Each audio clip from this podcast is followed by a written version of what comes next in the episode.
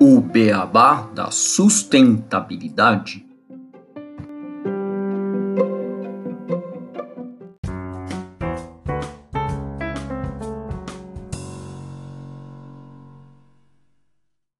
Bem-vindos ao podcast O Beabá da Sustentabilidade. Este é o episódio 42, o Beabá da COP 26. E estamos aqui, eu, Gustavo Soares e o Renato Gatti, para passarmos o Beabá da COP 26 para vocês. Tudo bem, Renato? Olá, Gustavo, tudo bom aí com você? E olá a todos os nossos ouvintes. Tudo ótimo aqui comigo e espero que esteja tudo bem também com os nossos ouvintes. Bom, e para começar esse episódio, eu queria responder uma pergunta que é a pergunta o que é uma COP. Bom, a gente já explicou isso no episódio 14, lá em abril, mas relembrando aqui para você ouvinte, a COP é a Conferência das Partes da Convenção Quadro das Nações Unidas sobre Mudança Climática é a autoridade máxima para a tomada de decisões sobre os esforços para controlar a emissão dos gases do efeito estufa.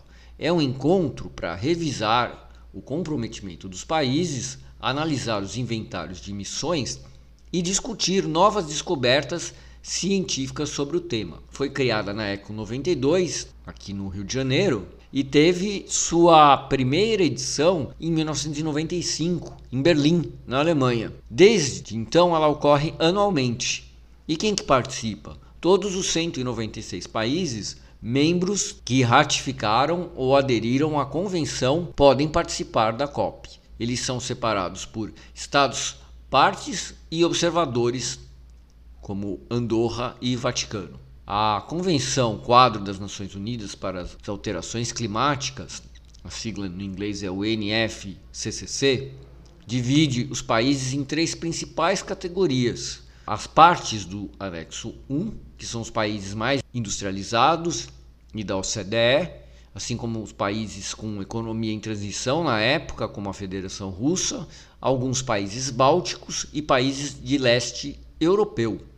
As partes do anexo 2, que são países do anexo 1 e membros da OCDE, que são obrigados a fornecer recursos financeiros para permitir que os países em desenvolvimento implementem atividades de redução de emissão no âmbito da convenção e para ajudar estes a se adaptarem aos efeitos adversos das mudanças climáticas. As não partes do anexo 1 majoritariamente países em desenvolvimento, com atenção maior aos países menos desenvolvidos e mais vulneráveis às alterações climáticas, como os países costeiros ou os países sujeitos à desertificação. Além dos Estados partes da convenção, podem participar das conferências membros da mídia e da imprensa, bem como representantes de ONGs e outros atores internacionais. Entre eles, por exemplo, temos o Greenpeace, a Fundação SOS Mata Atlântica, a Funbil, que é o Fundo Brasileiro para a Biodiversidade, o Banco de Investimento Europeu, a Organização do Tratado da Cooperação Amazônica, que é a OTCA, e outros. Esta é a 26ª edição, por isso é chamada COP26 está, e está sendo sediada em Glasgow, na Escócia, que faz parte do Reino Unido. Essa edição teve início no dia 31 de outubro de 2021 e vai até o dia 12 de novembro de 2021. E nós estamos gravando esse episódio em 7 de novembro de 2021. Isso, Gustavo. E para a gente poder discutir melhor sobre a COP, sobre esse tema, a gente vai trazer uma notícia um tanto quanto polêmica que foi publicada no site das Nações Unidas no dia 20 de outubro, ou seja, 10, 11 dias antes do início da COP.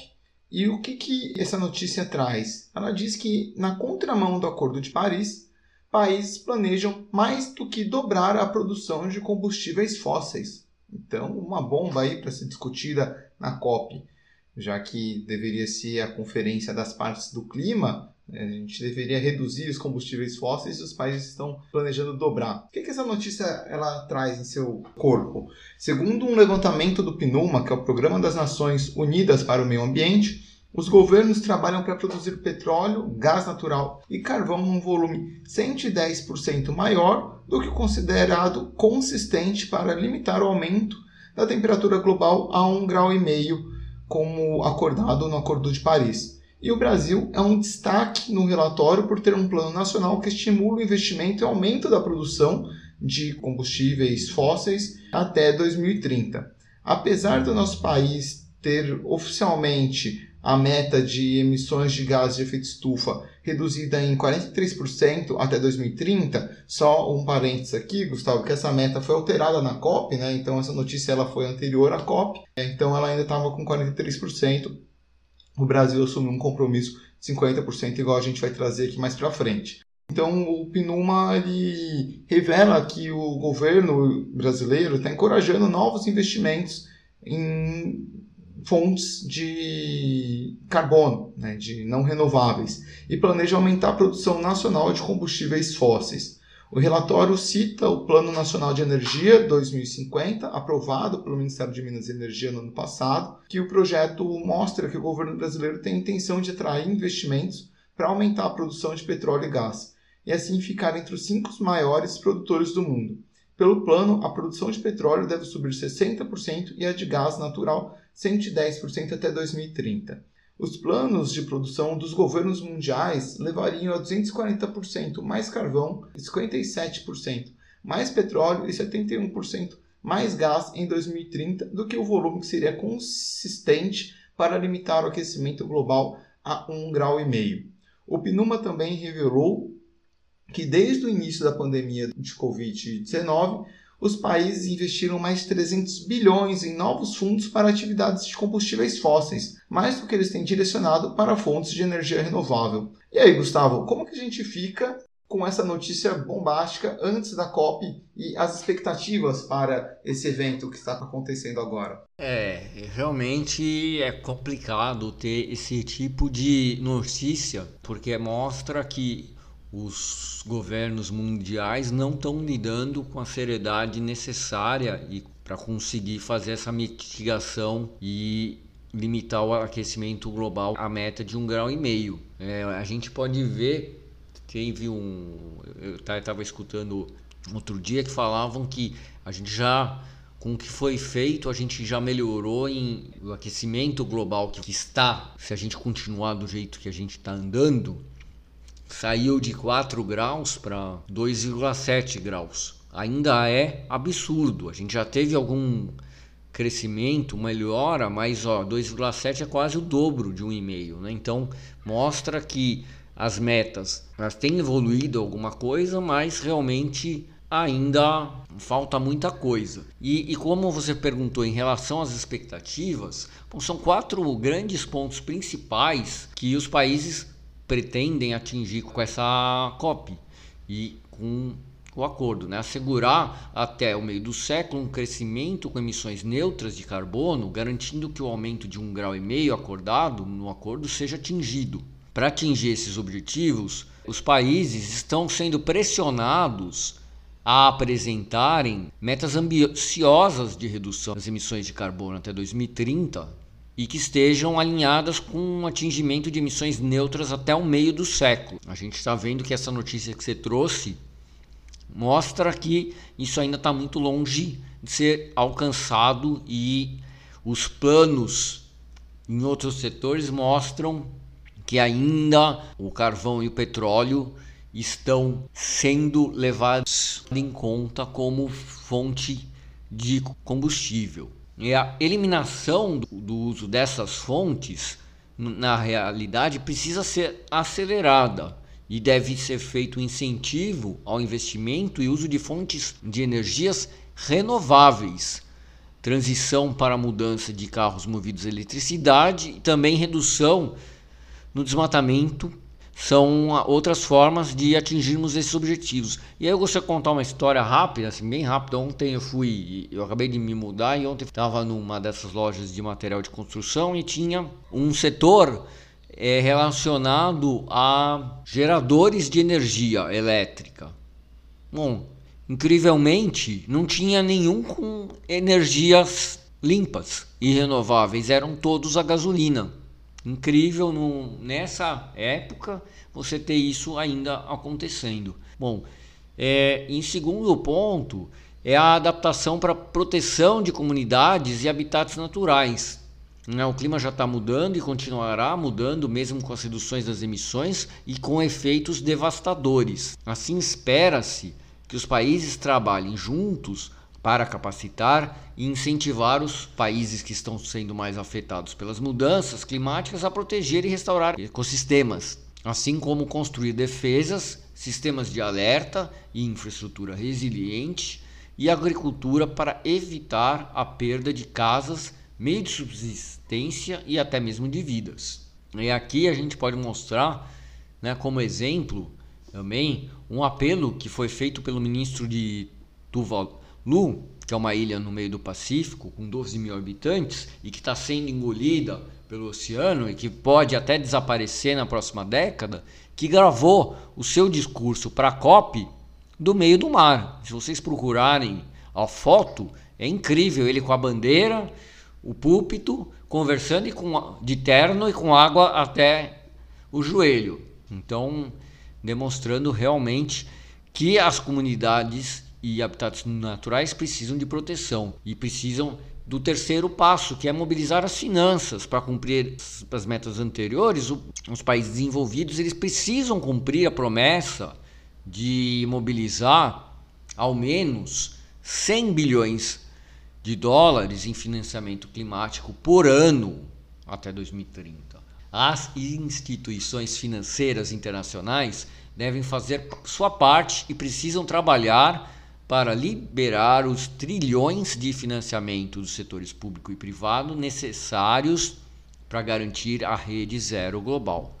E fechando o trabalho coletivo para atingir esses objetivos, onde os desafios da crise climática só podem ser enfrentados se todos, eu digo exatamente todos os países, instituições, pessoas e empresas trabalharem juntos. Na COP 26, Espera-se que o livro de regras de Paris, as regras detalhadas que tornam o Acordo de Paris operacional, seja finalizado e que as ações para enfrentar a crise climática por meio da colaboração entre governos, empresas e sociedades civil seja acelerada. E será que esses compromissos foram atingidos, Renato? Como estamos até o momento? Bom, Gustavo, para a gente saber como que estamos, vamos começar pelo Brasil. É, o nosso país ele fez uma promessa, igual eu citei na notícia, de reduzir os gases de efeito estufa em até 50% até 2030. Porém, para a gente poder atingir essas metas, a gente depende de algumas condições, como financiamento, né, que foi condicionada a entrada de dinheiro, então um financiamento global para ajudar o Brasil nessa empreitada. E lembrando também, igual a gente já trouxe no nosso episódio sobre a cúpula climática dos líderes, que aconteceu no começo desse ano, existem algumas polêmicas, porque essa meta de 50% nada mais é do que a meta que o Brasil deveria ter assumido lá atrás na cúpula climática, quando a gente fez ali uma mudança de cálculo e que a gente até chegou a reduzir o nosso acordo quando a gente falou dos 43% de atingimento até 2030. Então, basicamente, o Brasil não se comprometeu a aumentar nem reduzir nada, só manteve ali no discurso o que já deveria ter falado no início desse ano. Mas enfim, é um novo compromisso que foi feito apesar de estar vinculado a um investimento. A gente também fechou um acordo com mais de 100 países para acabar com o desmatamento até 2030. Esse é um acordo muito interessante para o Brasil, porém a gente esquece que a gente tem tido recordes cada vez maiores de desmatamento nos últimos anos. Então, fazer um acordo, uma promessa de redução do desmatamento, mas a gente vê que a gente não está tendo nenhum investimento na área e que a gente está tendo um crescimento no avanço do desmatamento nas florestas brasileiras, é um pouco contraditório, né, dado o cenário que a gente tem hoje. Mas vamos ver como que vai andar essas promessas, se isso vai realmente sair do papel ou se vai ser só uma promessa. Sim, porque nós inclusive diminuímos nosso investimento nos órgãos de regulação e de proteção da área ambiental. Acaba sendo o contrassenso, como você falou, gasta menos dinheiro, tem menos gente para cuidar das florestas e protegê-las, e como é que a gente vai diminuir o, o desmatamento dessa maneira. Né?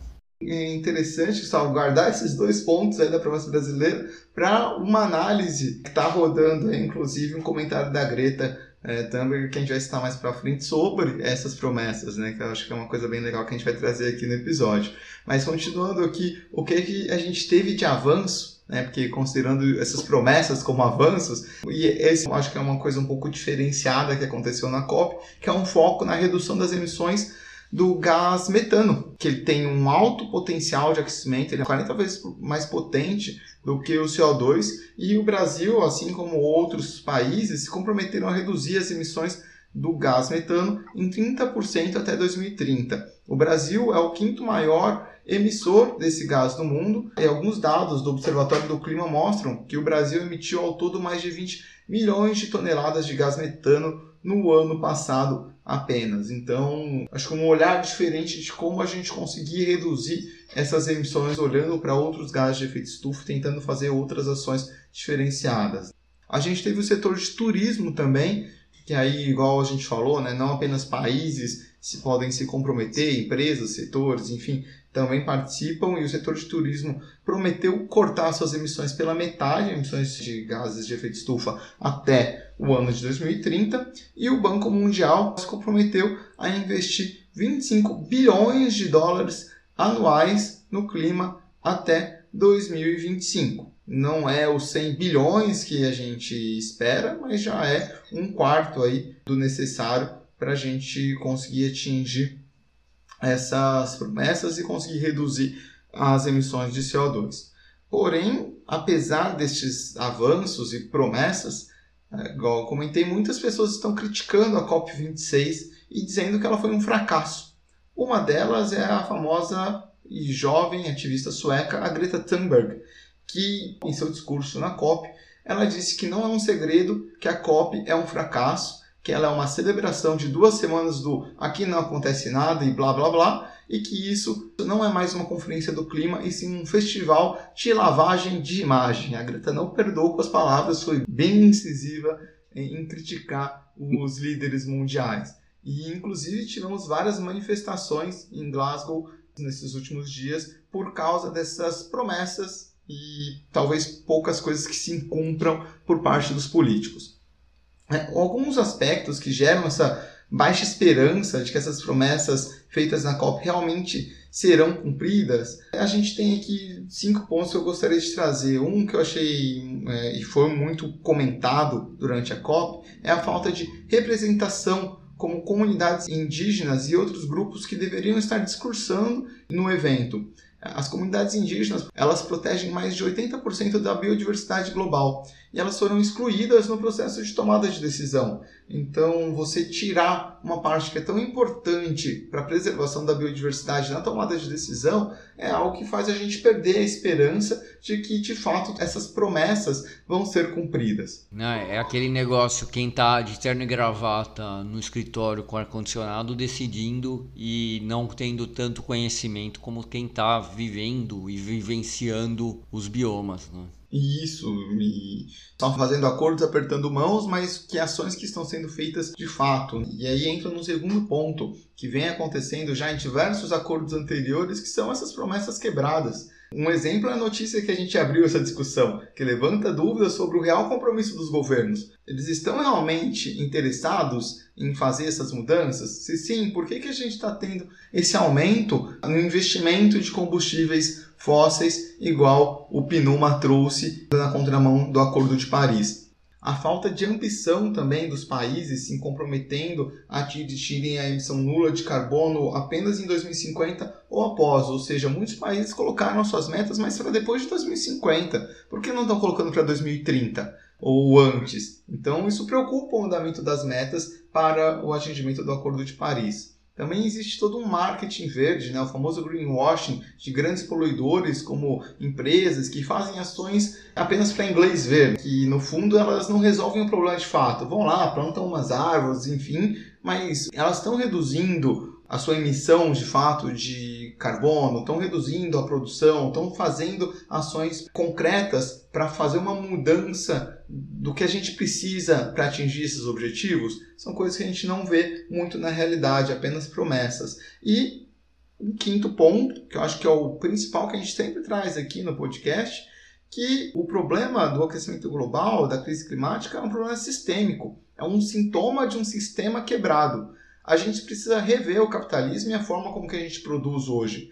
Sem essa revisão do sistema atual, dificilmente as coisas vão mudar. As mudanças elas precisam ser drásticas. A gente não pode seguir apenas colocando metas, metas acessórias de redução das emissões, metas que sem um plano que mude a maneira como nós produzimos e consumimos, que nunca serão alcançadas. A gente precisa alterar radicalmente o consumo e a produção, e isso realmente denota mudanças culturais gigantescas. A sociedade de consumo, como existe hoje, precisa mudar e mudar de forma estrutural. Não é, Gustavo? Nesse sentido, Renato, eu concordo com a Greta. A COP26 ela é mais um fracasso no combate à mudança climática, porque ela está apenas versando sobre metas e mudanças acessórias, quando necessário é a alteração das bases do sistema da sociedade do século 21, que é o que você acabou de falar. Precisa alterar um sistema como um todo. Não dá para chegar nessas metas, não dá para chegar a um grau e meio agindo como a gente sempre agiu e só enxugando aqui, aparando aqui e tal. Foi como a gente falou em algum episódio anterior daquele exemplo de frear o carro, né? A gente já tinha dado essa metáfora para os nossos ouvintes, que é o carro está desgovernado e indo para o precipício e a gente vai só reduzir a marcha, acelerar menos, tal, mas o carro continua andando. Não, o que a gente precisa é dar um cavalo de pau, frear e ir um outro sentido, senão a gente vai cair no precipício mesmo. E, a, é, e o que está sendo feito é só diminuir a velocidade, trocar a marcha, mas sem mudar o, o sentido. Isso, Gustavo. E além dessas constatações, a gente teve algumas gafes aí que foram feias no evento, como o fato da ministra de Israel, que é cadeirante, não pôde participar porque não havia acesso adequado ao evento, né? Uma falha feia. Então, assim, além de todos esses pontos que a gente comentou, não pensaram na acessibilidade que mostra que os governos não estão interessados em fazer essa mudança de direção do carro do aquecimento global, da crise climática que a gente vive, não só crise climática, crise global aí na sustentabilidade, perda de biodiversidade, entre vários outros problemas que a gente está enfrentando. E aí entra, né, de novo aquele exemplo lá do ministro do Tuvalu, né, que mostra a maneira como isso é realmente algo para agora, porque o Tuvalu e outras ilhas do Pacífico, que são os lugares mais vulneráveis atualmente ao aumento da temperatura, e são lugares isolados, então esquecidos, né? Que, por exemplo, esse foi um dos poucos países que não tiveram caso de Covid. É, eles estão desaparecendo. Como ele fala, ele fala, nós estamos literalmente afundando.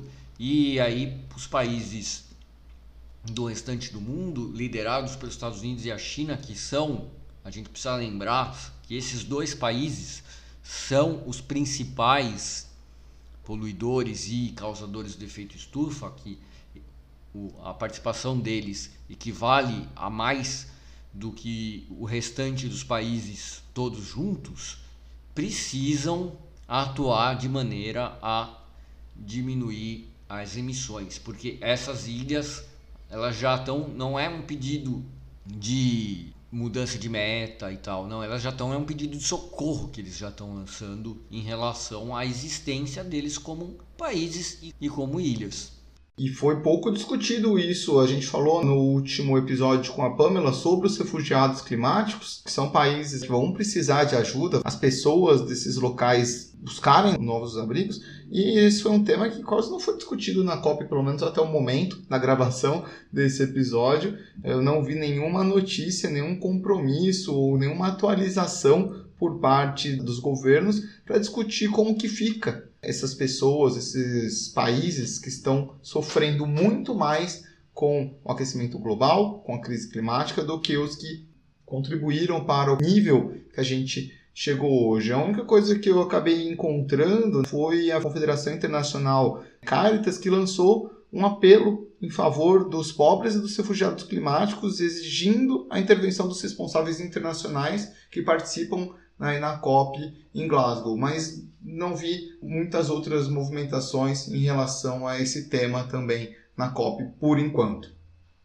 Teve uma coisa que me chamou muita atenção, que foi um vídeo que as Nações Unidas soltou para chamar para a COP 26, onde um dinossauro, um Velociraptor, ele entra para discursar aí para todos os países e ele fala que ele sabe alguma coisa ou outra sobre extinção. E é muito cômico porque ele ressalta assim que seria a mesma coisa que se eles estivessem investindo bilhões em asteroides para atingirem a Terra. É o que a gente está fazendo, que é a maior burrice que ele já viu acontecer em toda a história da Terra. E esses bilhões são 423 bilhões anuais que são investidos para subsidiar combustíveis fósseis para os consumidores de óleo e eletricidade. Pega esse número, 423 bilhões. Quanto que você falou antes em relação ao valor que vai ser investido? 100 bilhões investidos anuais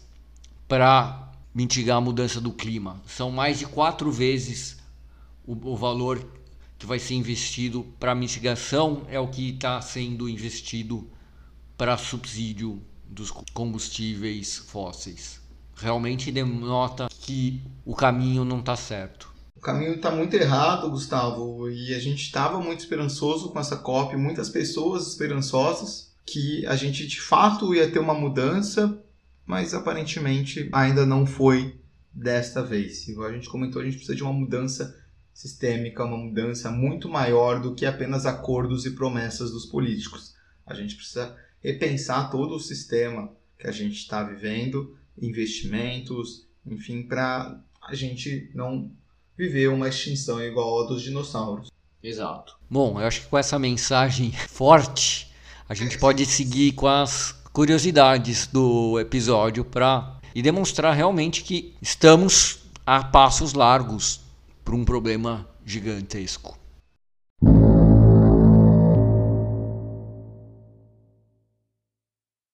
E o plantão do Beabá informa. Atualização quentinha aqui do dia 9 de novembro, dia da publicação do podcast. O, os países Brasil, China e Índia, notícia que saiu ontem, eles condicionaram o corte de emissões a dinheiro de pagamento dos países ricos, ou seja, ao subsídio dos países ricos. Incrivelmente, na semana passada, o Brasil tinha sinalizado promessas de cortes de 50% nas emissões até 2030. China e outros países emergentes também tinham propostas similares. O que essas grandes nações emergentes querem agora é que se feche em Glasgow um acordo para criar um processo institucional para repensar esse valor a ser pago e esse trabalho esteja concluído já em 2023. Já os países ricos se recusam a, a essa alteração no valor. A reunião, que foi um espelho da crise de negociação, ainda viu outros países mais pobres, como Bangladesh, Peru e vários outros, alertarem para o risco de um colapso no processo. A delegação da Bolívia, por exemplo, disse que os países falam em ambição, mas não querem nem definir o financiamento climático ou falar de perdas aos pobres. E com isso, o Brasil passou a ter uma aliança inusitada com a China, país que normalmente tem sido distanciado do Brasil nos fóruns internacionais, mas nesse aspecto ambos estão no mesmo lado contra os países ricos. E aí, Renato, o que você achou dessa nova cartada na COP26? Bom, Gustavo, um movimento que eu acredito que pode colocar em risco alguns acordos. Os países eles têm sim que exigir dos países mais desenvolvidos que poluíram mais e causaram mais danos, mas a China, por exemplo, é um dos países que mais poluem hoje, tem suas responsabilidades, assim como o Brasil, e tem condições de enfrentar essa crise climática Então, pode ser que esse movimento coloque em xeque alguns acordos. Né? E falando dessa exigência dos países desenvolvidos em questões financeiras, países mais vulneráveis ao clima também exigiram receber financiamento. Países como Papua Nova Guiné e outros que estão ameaçados diretamente com as mudanças climáticas fizeram um apelo aos países desenvolvidos que prometeram, no Acordo de Paris, doar 100 bilhões por ano para que essas nações pudessem lidar com os efeitos da mudança climática é. E, e, e, fora isso, na atualização, Renato, também teve o fato dos países pequenos reclamarem que os países grandes têm, uma, têm delegações muito grandes e as negociações têm se estendido durante a noite, sendo que os países pequenos então não conseguem aí ter uma igualdade de condições nas negociações, porque eles os seus negociadores estão cansados e não conseguem participar com a mesma efetividade que países onde se renova a equipe, troca, né? um time vai descansar, o outro vem para pressionar na negociação. Isso, Gustavo. E só para finalizar as atualizações dos últimos dias da COP, o ex-presidente dos Estados Unidos, Barack Obama, ele que é de origem havaiana, uma ilha também dos Estados Unidos, disse que o mundo não está fazendo o suficiente para proteger as ilhas que estão mais ameaçadas do que nunca. Ele apareceu surpreendendo alguns participantes da COP26 e disse que as ações que estão sendo tomadas não são suficientes e pediu mais cooperação entre os estados para avançarmos nas negociações. Bom, com essas notícias que não são tão animadoras, termina aqui o plantão do Beabá.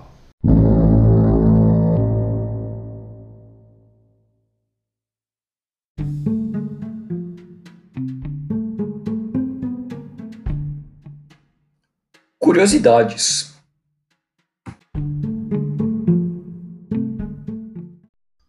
Bom, ouvinte, como curiosidade, hoje vamos trazer alguns motivos para acreditarmos que podemos vencer esta guerra contra o clima, mesmo com as perspectivas da COP26 não terem sido boas. Temos motivos e razões para acreditar que estamos avançando em uma mudança positiva na agenda ambiental para combater as alterações climáticas. O primeiro motivo, o Gustavo já comentou aqui no episódio, que os piores cenários para o aquecimento do clima já foram evitados até o momento. Há 10 anos atrás estávamos rumando para um mundo 4 graus ou mais mais quente em 2100, o que teria sido catastrófico para a vida como conhecemos. Mas agora, com as políticas que já estão em vigor, estamos caminhando para um pouco menos de 3 graus, talvez um pouco mais baixo. Ainda não atingimos a meta de 1,5 graus do Acordo de Paris, mas se todos os compromissos firmados forem adotados em uma agenda séria, temos esperanças. O preço da energia limpa também está caindo rapidamente. O custo da energia solar diminuiu 90% entre 2009 e 2021 e o custo da energia eólica diminuiu 70% no mesmo período, fazendo grandes alternativas para substituição do carvão.